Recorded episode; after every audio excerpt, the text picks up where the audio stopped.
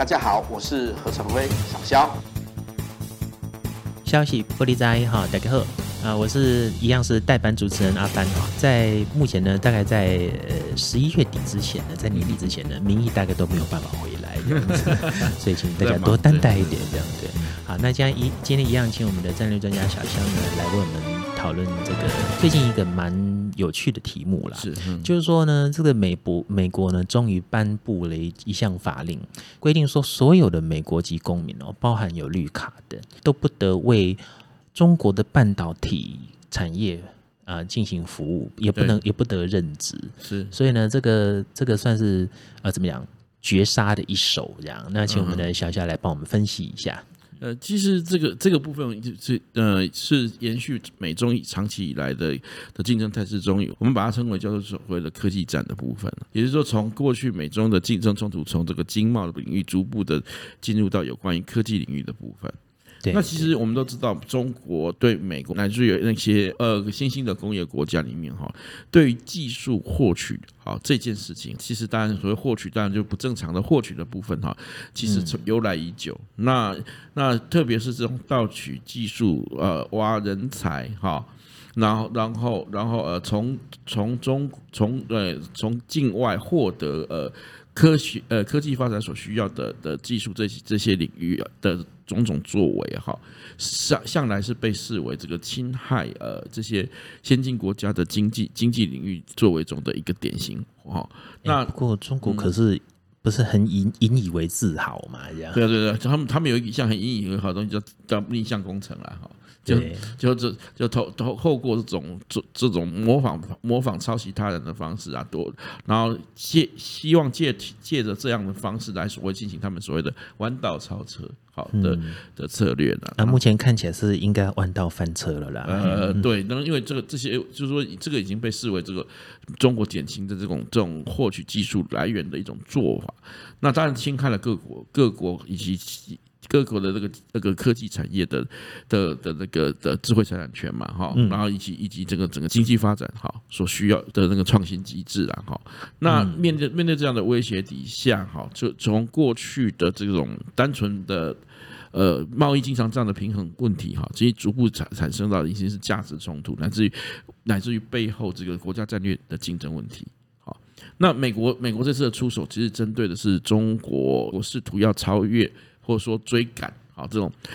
这种呃先进各国的的那个所谓的高新鲜经的高新尖技术中的一个关键领域，也就是所谓的半导体领域，好，中国称为称为什么芯片领域，哈，对，那这个领域里面哈，其实呃呃长期以来是以美欧各国在技术方面哈，特别是技技术知识上面是是领先，好，领先。领先那个呃世界哈，那台湾的部分呢，在这里面其实呃也也在这样的技术脉络底下，台湾在这种先进制程上面哈有有极为突出的表现啊，嗯，所以才有的所谓的护国神山是是，但但是我们都知道这种这种所谓的呃先进制程哈，其实它背后之所支撑的其实是这种这种呃呃知识哈知识以及相关产业的技术体系。好，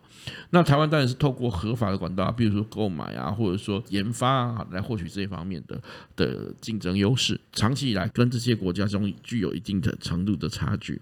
那为了要超超越这部分，他们不但政策上大力扶持，我们知道这几年来中国大造芯片嘛，哈，大造晶片，投了非常非常多的钱啊，上万家的。的的那个那个半导体产业投入那个投入市场，到瞬瞬瞬间又萧然萧然萧然，那个瞬间是悄然无声啊！哈，眼看它楼起，眼看它楼塌。对，你也知道，这些很多产业本身是来骗取这些补助的，实际上对中国的发展来讲，并并不见见得有利。哈，那但另另外一个方法，他们就开始是挖人才啦。啊，这里面特别是这些这些呃所谓的所谓华人群体的的美国人。好，华华裔美国人的的方面的这个这这个常常是他们的一个重点的呃挖挖角对象。好，那在这这一波里面，中但中国中国也涌现了一波所谓的这些华裔的呃科学家或者是企业家，好，啊在投入在晶片领域。然而这些这个部分都或多或少涉及这种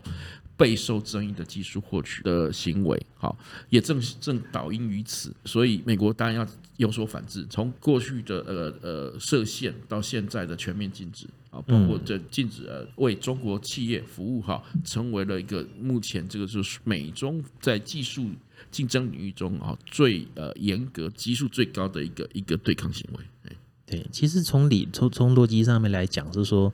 一旦所谓的贸易战这种事情，然后的关税壁垒或者怎么样的这个东西开始进行之后，那后面接下来升级的话，一定会逐渐逐渐呃升级到这种科技啦，然后关键技术的掌握这样。所以其实这个步骤来说。嗯，算是蛮合理的啦，这样。对，但是但但很但这个部分呃，就比较不是我们传传统所说的经济竞争领域的的传统方式哈，它比较这已经有国家在在法令哈法律上的的直接介入。那么也就是说，这样的竞争态势的已经不单单只是这种商业逻辑上的竞争，已已经全面上升至这种国家战略。方面的竞争，哈，这个这个，特别是这个这个产业本身又具有这个在关技术关键领域中的战略战略战略重要位置，哈，这个我想这是美国在在对中国的这种科技战打击中最新的最新的出招，哈，那威力大概也是非常无与伦比的。好，你所以我们可以看到说，就在呃美国政府公布这个法令没多久之后，哈，中国的这种半导体相关产业的高级技术人员或是企业的主管人员纷纷辞职。返回美国，然后看来国籍还是蛮重要的，对，国籍或者居留权还是蛮重要的啦，哈。所以这个更别说一大堆共产党那种高干的儿女，其实也都是在留学美国去当美国人呢。就是被绝讽刺的地方哈，那这些呃中国这种民族主义叙述底下哈，在这一类系列的真实竞争中，就显得特别的荒谬可笑。平凡可笑哈，因为事实上你要知道，今当前的科技科技发展以及这种产业发展哈，早已是全球化呃不全全球化全球分工的体系哈。事实上，早已没有一个单纯的单一国家能能能全面掌握排除他国的情形。所以，中国一直在痴迷所谓的呃产业的国产国产化国产率的提高哈。但是我们后来发现，其实都是一些虚伪造假的。又做不到嘛，但是又又又，可是它又变成一种政治任务，于是就变成变成一个竞相虚伪造假的逐利行为啊！好，当然中国这几年来这个大力投注在这个半导体产业哈，事实上也产生了非常非常多的这种所谓寻租，嗯，甚至资源的浪费，对对，或者说甚至是诈骗的行为。所以我们都知道，在二十大前，中国的工信部。哈，工就是有关被他们被称他们称为这种半导体四天王哈，包括工信部部长等等这些呃，在半导半导体产业中的的这种这种泰山北斗，在中国哈重要的重量级人物纷纷落马被捕哈，其实也也可以看出这个背景哈，后面中国在这个产业政策的战略作为上失败以及问题丛生的冰山一角。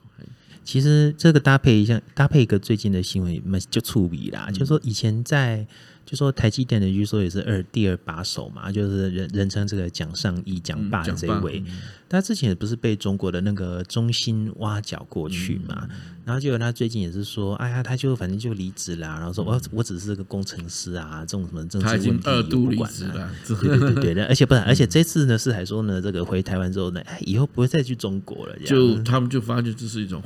一场一场非常荒谬的的的的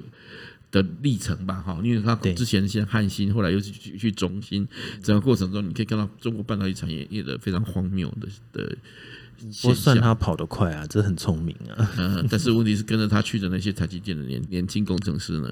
其实坦白说，在这个产业界的未来是某种程度是基本上是非常的暗淡的啊。坦白说，嗯，对啊，就是那那段时间这样子过去之后，其实现在再回不来啊，就回不去了。对啊，在业在业界已经已经就就是已经落伍了。而且尤其在半导体产业这个竞争非常激烈的产业里面，哈，你隔个几年，哈，差距个几年，就其实已经就距离非常遥远了。对啊，对啊。那除了这个之外呢，最近在这一样啊，美中台的三角关系呢，还有什么其他？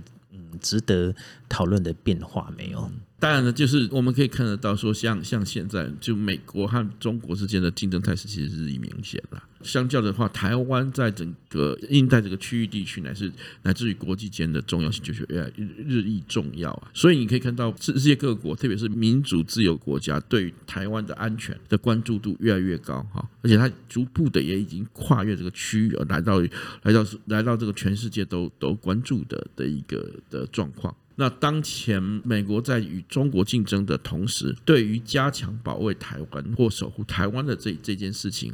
越来越成为当前国际间热门的重要议题。作为地缘政治风险呃最高哈，目前在俄乌战争爆发后，乌克兰已经爆发战争后，这个地缘政治最高的台湾哈，已经变成全世界所关注的一个焦点。好，对啊，嗯，那美国也屡屡出台一些有利于台湾的法案，当然是有利于台湾的法案，当然就刺痛这个中国这个敏感的神经啦，哈。但是这些这些反应，其实某种程度来讲，都是中国自身促成的，并非别国所促成的，哈。这恐怕是中国是中国这些呃第五代领导领导人所始料未及的吧？其实这个很反讽的是说，还还记不记得那个二零二零年啊？拜登跟川普那那两个在对下西尊哦，就是那种中国小粉红我干嘛？大家都觉得说，哎呀，这个。把川普 end 斗掉啊！哈，这个拜登上台啊，这对他们就比较有利啊。就就这个实实这样子前后比对一下，发现嗯不对，然后像拜登上台好像更狠。这其实呃，这其实就是凸显的一件事情哈。对于这种国际政治的分析和和观察中哈，不能只以个人的好恶做一种判断啦哈。因为事实上，事实上有很多是属于战略结构性的变化。的问题，而这些战略结构上的的转变，哈，不不以这些个人的意志为依转，哈，嗯，也就是说，不管是川普共和党的川普也好，或是民主党的拜登也好，也许在个人上面，他们或有决断，或有比较比较呃比较果断，或者有比较犹疑，但是美国与中国之间的竞争态势已经在在在呃在近年来已经被关键性、被根本性的改变了。好，因为事实上，它战略结构上已经改变了，或者说中国对这个战略叙事上已经做了根本性的改变了。二零一三年以后，习近平上台之后的中国早已扬弃了这个这个邓邓小平所制定的这个韬光养晦、绝不争的绝不当头的这个这个战略的命题。哈，其实这个命题看起来只是一句话，但是其实这个是有根本的意义。因为你要知道，在原版的设定里面，中国至少至少光不管他内内心真实的野心如何，他必须在国际秩序中扮演一个对于既有价值或是或是普世价值的一个一个的这个追随者。或者说守护者，啊，或者是或者是这个追赶也，要叫人的规矩来。对对对，那中国只只是说，啊，就算违规，也要说，没没没，我想尽办法在掩饰他这个违规的行为。可是习近平上台之后，他已经不耐烦于这样的的假装，哎，他要崛起，对他直接就就翻桌翻桌砸，就翻桌说 颠的，对，他就认为说，他认为中国应该可不但可以参与这个秩序的制定，同时也应该要有中国的的。价值与规则在其中啊，所以他从以前从过去的秩序的追随者，已经变成一个秩序的的什么修正者与挑战者。好，所以这是叫做天朝的野望。对对对，所以这是为什么他和其。呃，俄罗斯以及伊朗等国被指控为所谓修正主义国家的原因，因为他修正什么？试图修正既有的国际秩序和对既有的现行的国际秩序价值进行挑战，而且更进一步的哈，在这两任之后，中国在扩张性民族主义的鼓吹之下，哈，迅速信心爆棚，哈，认为自身有有制度优势，足以与与欧美等先进各国国的政治经济经验。挑战，甚至取予以取代，甚至甚至在在这种疫情期间哈，你知道中国将此灾祸将喜办，包装自己的这种这种残酷野蛮的强制清零政策为一种更有效率的集中力量办大事的模式，并认为这足以取代这个呃当前呃他依照他们如果引用他们批评的话，也就是说叫做说当前这个这个没没有效率的民主机制。的一个这个所谓的新时代的作为，啊，所以它方方面面已经使得中国已不再是世界体系中的一员，而是试图创造另外一个与当前秩序相抗衡的另一世界。所以它本身进行这种二元对立性的结构的创造，好，同时为什么有人会会将此关系形容成为新冷战？哈，道理在于这，它走向两极，它从从从否定这个单极政治，进而试图走向这种双极对抗的新格局，实现中华民族的伟大伟大复兴。对对对对对对对 对。好，那今天我们的节目就到这边告一段落哈。那一样哦，如果有医院感染、战走或任何救护之类的，那看我们的捐款连接啊。那接下来如果有大家有兴趣的话呢，可以移驾到我们的 Podcast 的页面。那我们会有其他的议题继续啊。破火的在演呢，好，那谢谢大家，晚安，晚安，拜拜。最近呢，中国共产党来套句他们的用语，叫做什么？红红火火的这个二十大，嗯，台湾的说法叫如火如荼啦。哦，对对对对对，什么？我想说红红火火，安那写的是是两个你要知道他们语言语言逻，他们的语言的描述是，是跟台湾其实。早已就产生分化现象，对对，觉得还蛮粗暴的。对对对，即即使我们我们要讲文绉绉的话，也会发现两个是完全不一样的。嗯，没错没错。好，那现在就是他们的这个二十大呢，这还还在进行嘛？好像说是十六号才开始嘛？哈，对对。那在这之前呢，就一样嘛。呃，这个习习大大呢，终于要名正言顺的到他的第三任任期哈，进行称帝这样。然后呢，目前在，然后就之前在北京呢，有有个地方叫做四通桥，嗯，结果呢，就有一位啊，就有一位先生呢，现在就挂了一位布条，其实他的名字叫什么？我被记牌，就有有一抗议人士啊，对对对，嗯、然后说这就是反对独裁啊，然后反对习习近平这样子继续什么啊、呃、封锁人民啊，监控人民啊，嗯、怎么样之类的。那、这个、就是很久没有出现这种抗议海报，对对对，在中国，嗯，几乎快绝迹了。令人怀念的坦克人嘛，嗯，对，不过他这次是比过去厉害，因为他还。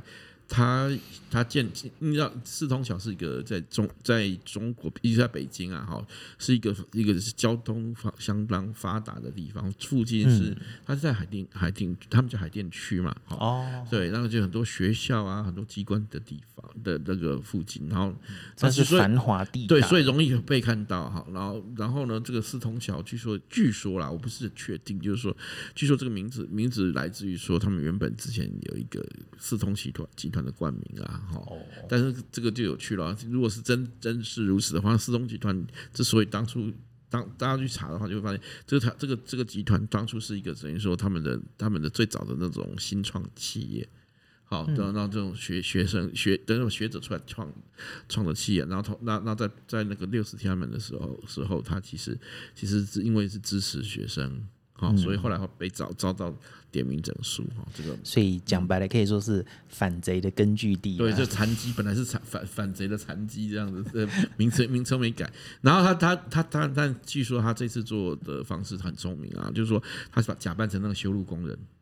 对，然后挂挂上布条，说因为他是对外挂，所以一开始他们都没有注意，嗯，这样开。然后他他也很聪明，为了要你也知道开车的时候，其实一般人很少会会会随时瞄着那个路桥上面挂了什么东西。对啊，对啊。如果你没没停下来的时候，所以他为了要引起注意，还特别去引燃了。据说好像是好像是轮胎吧，啊，嗯，所以像像那个像放一下狼烟，对对对对，像放狼烟，所以这你就很容易注意到那里发生什么事情。好，所以所以这件事才开始曝光。好，而且四通桥，我刚刚说那个四通八达，而且那种那种各种企业看学院很多，哈，都所以容易传播出去。所以他选择的地点是是有有选择过的，对，然后他又有那个宣誓效果，对，而且是他又打扮成那种穿着那种那种那种修路工人的那种橘色背巾背心啊，戴安全帽，嗯、所以其实他一开始在施工的时候，所谓施工其实挂上布条的时候是没有人注意到的，他所以说他其实坦白说这个是是。这个是呃呃非常非常非常有计划也非常聪明的啦，好像甚至有人认为也很有创意啦。对对对，而且像像甚至有人说这个呃呃像他执行这个这个计划会后面有没有人支持，也也也很有可能。不管怎么样，这个这种像这样的政治抗议行动在中国其实已经绝迹多年，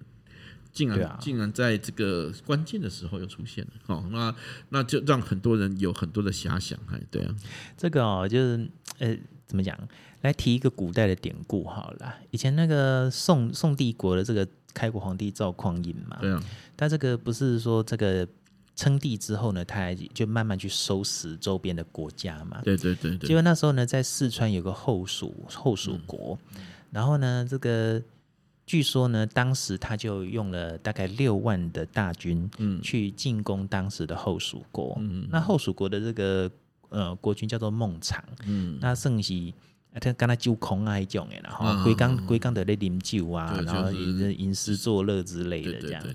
结果没想到说呢，啊，他们后蜀国有十四万的这个军队嘛，结果没想到说，哦，就不战而降，然后一团哭起来，然后就赵匡胤就是把他的把这个孟昶跟他的这个老婆花蕊夫人，嗯，嗯哦，都都给俩等起。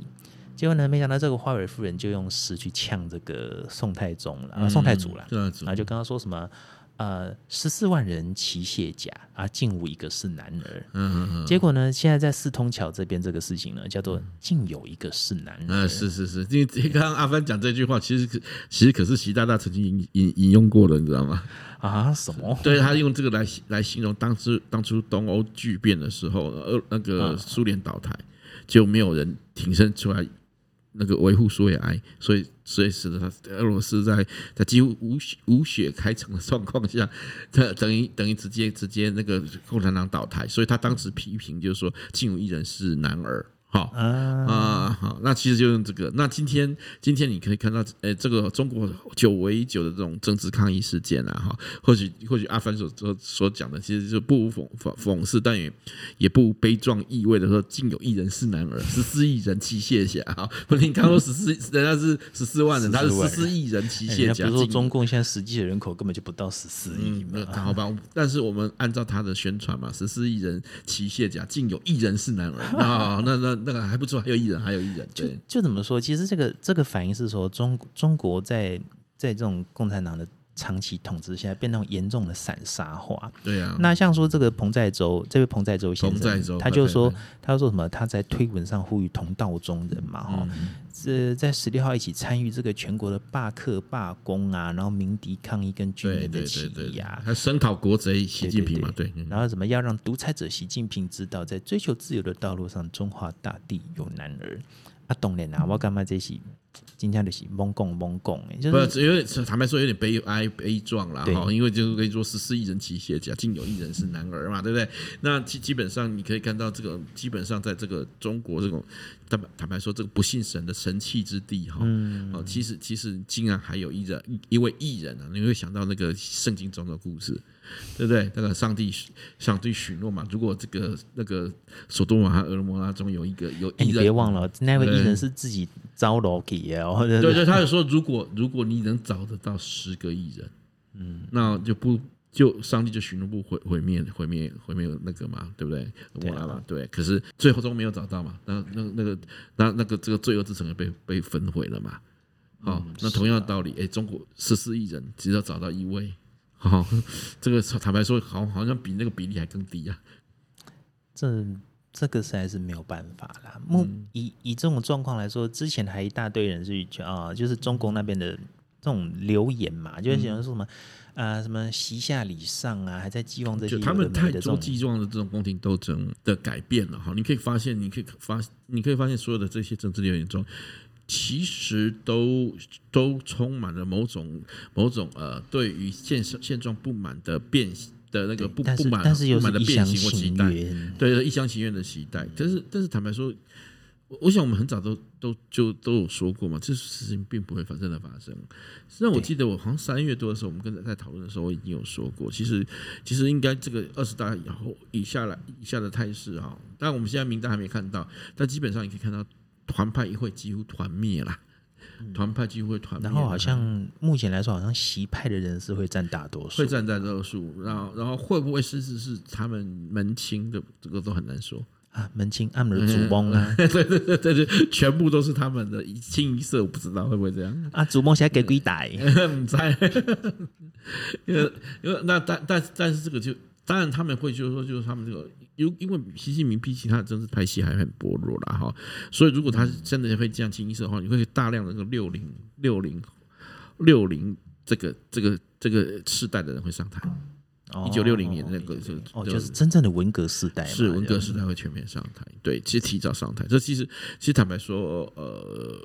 这恐怕恐怕不是什么好事啊哈，因为你要知道，哦不不不，这对我们来说应该是好事啊。对，我是我我是说从从人类文明的标准来看来，真的，不是什么好事，因为因为你要，这个是在一个很大的问题，就是说他们缺乏失学啦，对对对，缺乏知识，也而且缺也也欠缺思考啦。哦、嗯，然后然后对暴力是异常的迷信，对，痴迷于暴迷信暴力啦，哈、嗯，然后对于对于对于所有的事物缺乏一种同理与敬畏啦。嗯、哦，那所以，所以这个，这个，这个，对于其实对周边各国各国的压力很大，因为他们当然某种程度来讲，你也可以说他们行为很好预测，反正就是暴力，只听得懂暴力这种语言，盲目啦。蠢动啊，北霸啦，躁动，躁动啦，哦，对对对，欠修理。其实但文革曾经被他们称为失落的一代，但这种这可以可可是中国始终没有定性真正定性文革的问题，在政治上，嗯，然后甚至现现在他们甚至又近年来又有所谓又又产生所谓的逆流，就是变成说反而进对文革进行肯定，这毕竟是毛太祖的政治遗产嘛。对对对，而且最有趣的一点是，这种文文革中的迫害者。被被迫害者，当他位高权重的时候，他极力模仿的却是那个实行实行文革，或者说文革的文革文革的那个逻辑，哈，他反而反而非常的非常的笃信和痴迷，掌握绝对的权利啊，所以就是他那他就有，所以有时候绝对的腐败，不不是有时候你可以看到一些受害者，其实他最终最终最期待的不是不是不是成为那个解放者。而是成为成为什么压迫者？对啊，对啊，对，这是这其实这个是中国的固有传统文化啊。对啊，对啊，所以这个其实其实某种厚黑马加酱缸。对，所以哎，坦坦白说，某种程度我觉得是某种很相当相当大的讽刺啦。哈。因为其实习近平某种程度来讲是文革中在红二代中，他还应该算是受受害最深的一个。对啊，好，因为他甚至连文革的资格都没有，坦白说。因为文革文革的这些红红卫兵、红小将，基本上是中学以上的学生。而当时他甚至还不到，还不是高中小学吧？还是小学毕业，在在初中，初中还没念完。对对对对对对。所以这个，所以两百里麦子什么不换肩，那个是是这个时候嘛？对对对对对对，两两百里是不是两百里？没有那么多了。其实我一直搞不清楚。两百斤麦子，哦，两百斤麦子，两百斤麦子，什么十里不换肩？十里不换肩，对对对，两百里不换肩，那个 这这肩膀应该断了吧？拍谁拍谁，我对我对中共的这种政治语言实在是非常的。不是，他本来是本来是在垫高他的神话，就被你讲成这种。阿姆西啊，那不管是不管是两百里还是什么十里，还给弄就后乱的呀。对，就像他说他以前踢过足球，然后就就结果在人家就当然拿足球给他踢，结果他差点滑倒这样子。哦，对啊，然后然后那个蒙在那个他去视察那个蒙蒙古那个射那个射箭大会，在这个女性的射手射射完之后，他接过弓箭之后拉也拉不开。好，坦白说，其实这个坦白说，某种球这种硬要说它是球，也不能这样说，因为它就没有使用过嘛。但是问题是没有使用过，这个本来不可耻。但是为什么要要扮成全知全能就就好笑了，就可笑了？不是啊，你看那个毛太祖不是讲什么那个一代天骄成吉思汗，只是弯弓射大雕，但是问题上没办法弯弓啊。好糗哦，对 对啊，好好糗啊，对啊，那那问题是，坦白说，专制独裁政权有一个问弱点，有一个问题，就是说，你连半半凡人而不可得，你知道吗？你因为一旦你成为凡人，你一一旦你成为凡人，你这个你的你的这个政治的统治的逻辑或者你统治的权利就极有可能丧失。啊，所以，所以于是他们就每个都要扮演高大上啊，然后这种这种非常强大的形象啊。所以共产党员才要自诩自己是特殊材料嘛。对啊，特殊材料就是那意思就是非人嘛。对啊，对啊，不是吗？那你你今天今天今天落落到这一件事情本身，我必须这么说，就是说，这种到了这个二十一世纪，还有人把自己自己就是说用要用这样的的政治语言，或者说又或者说相信这样的人才能带领一个一个庞大的国家啊，或者说甚至甚至甚至另外反过来说，有这么多的人宁愿相信一个是真实真实上。非常不可信，也也也非常脆弱的这种这种。不会啊，这个事情很常见啊。你看我们台我们你看我们台北市长好了，他就是个缩小版的毛太祖崇拜者啊，对不对？呃，这个就是问题了。我就我要讲的就其实这也是一样道理。今天十四也是如此，好是就是这你觉得很悲哀。同样道理，如果如果有有数百万人人去去崇拜一个这样的所谓的假神。嗯，就是两千三百万的台湾社会里面呢，大概也有百分之四趴的人，百分之四的人是相信这一套的。就是说起来，这个是蛮恐怖的。对啊，对啊，就这个基督教所说的那个假神，其实是讲的这种，就这种嘛。嗯、你你你你事实上不是人嘛？对，人人其实，嗯，人人其实面对面对这种面对这种不管环境或这种权利，其实我觉得应该要更谦卑啊。当然了，对对对，尤其尤其尤其人类社会越越来越复杂，它是更大量的嗯知识与文明的累积，面对复杂的挑战，好，人对面人面对这些东西里面，其实你承认自己自己的渺小与与与不足，好，才是我们为什么要建立这个体制或机制，好，去创造去克服这些困难的原因啊，对。反过来的话，就觉得只要有 SOP，对不对？人在不在现场有差吗？这种对不对？这种 SOP 的说法，其实让人非常非常不舒服。因为 SOP 有一种另外一种被长期以来一直被人家批评的东西，叫做工具理性。是啊，对，你要知道，纳粹纳粹本身就是一个机工具理性发挥发挥。呃，到极高机机制的，呃，没错，对对对，最高机制，所以最所以最后解决方案是很合理的，只是可以这样推导出来。你看起来，你看你看起来，从工具理性来讲，它它极度的符合逻辑，或是极富的极富的具有具有工具理性，但是对极度的不符合现实。对，但它它极度的在对人性是极度的扭曲，好，很很否定哈，所以这个这才是为什么我我我们为什么要弃绝这些假神啊的原因。啊，是啊，问题是呢，嗯，目前看起来我们好像还在还在这个气不干净的状况当中啦。对啊，可歌可泣，还还没有气得干净啊，对啊，对啊，实在是。对，那目前看起来中国的政治。近况的话，就是说没有什么意外嘛，就是、没有什么意外啦，因为基本上就是它越来越的高度的集中化，嗯、然后那个权力集团也会集中在极少数的人人身上。但同样的，我们都知道人和人人人与人之间就是个高有高度的利益的冲突，所以可以预期未来未来在这个呃表面上一统或者说说秩序秩序井然的中国里面，暗流涌动的是权力之间的激烈的斗争啊。嗯，对。真正的 The winter is coming，凛冬将至是吗？对对对对对，反正到月底啊，应该是十月底嘛，他们二十大这个就整个结束。应该是呃，目前预期在二十二号就会就二十二就会有一个正式结论了。哦、那我们就可以知道未来的这个新的领导阶层是什么。其实坦白说，嗯、习近平接接班这件事情是早就已经确认，当他修改修改了这个、嗯、这个宪宪法党章之后，其实我们都已经知道他第三任期。应该几无悬念了，好，其实一直以来我都主张是在这个状况下，接下来我们应该是观察的是他的那个呃呃这个中央政治局的结构，对，因为那个才才可以真正理解中国的权力平衡或权力结构将将会发展成什么什么样的样貌。嗯，好，那那我想接下来这几天正式观察的重点了哈，就是最最终他们这个包括政治局以及政治局常委的的人事安排与分布哈，会是呃关心中国的政呃政治发展以及这个中国对周边国家的的未来行动的一个。就具体的一个参考和研究对象，对，虽然就我个人立场而言是嘿，引导带就擦擦比较贼呢。问题是呢，中国这个政治体实在是没有办法，它就会影响，它会严重的影响到周遭国家，周遭所有的国家，甚至国际间所有的国家。坦白说，是这样子。对，这个是这个是很无奈，但是呢，难斗是得派出兵嘛，啊，不是难做。啊，面对这些风这些危险和风险，其实我觉得与与其采取一种忽视、否认，还不如直面问题。问题的存在，然后，然后积极的准备，然后积极的应对，我觉得这才是比较正确的态度。嗯，没错，没错。好，那我们今天的消息玻璃在 Podcast 的部分呢，就到这边结束啊！谢谢大家的收听，拜拜，拜拜。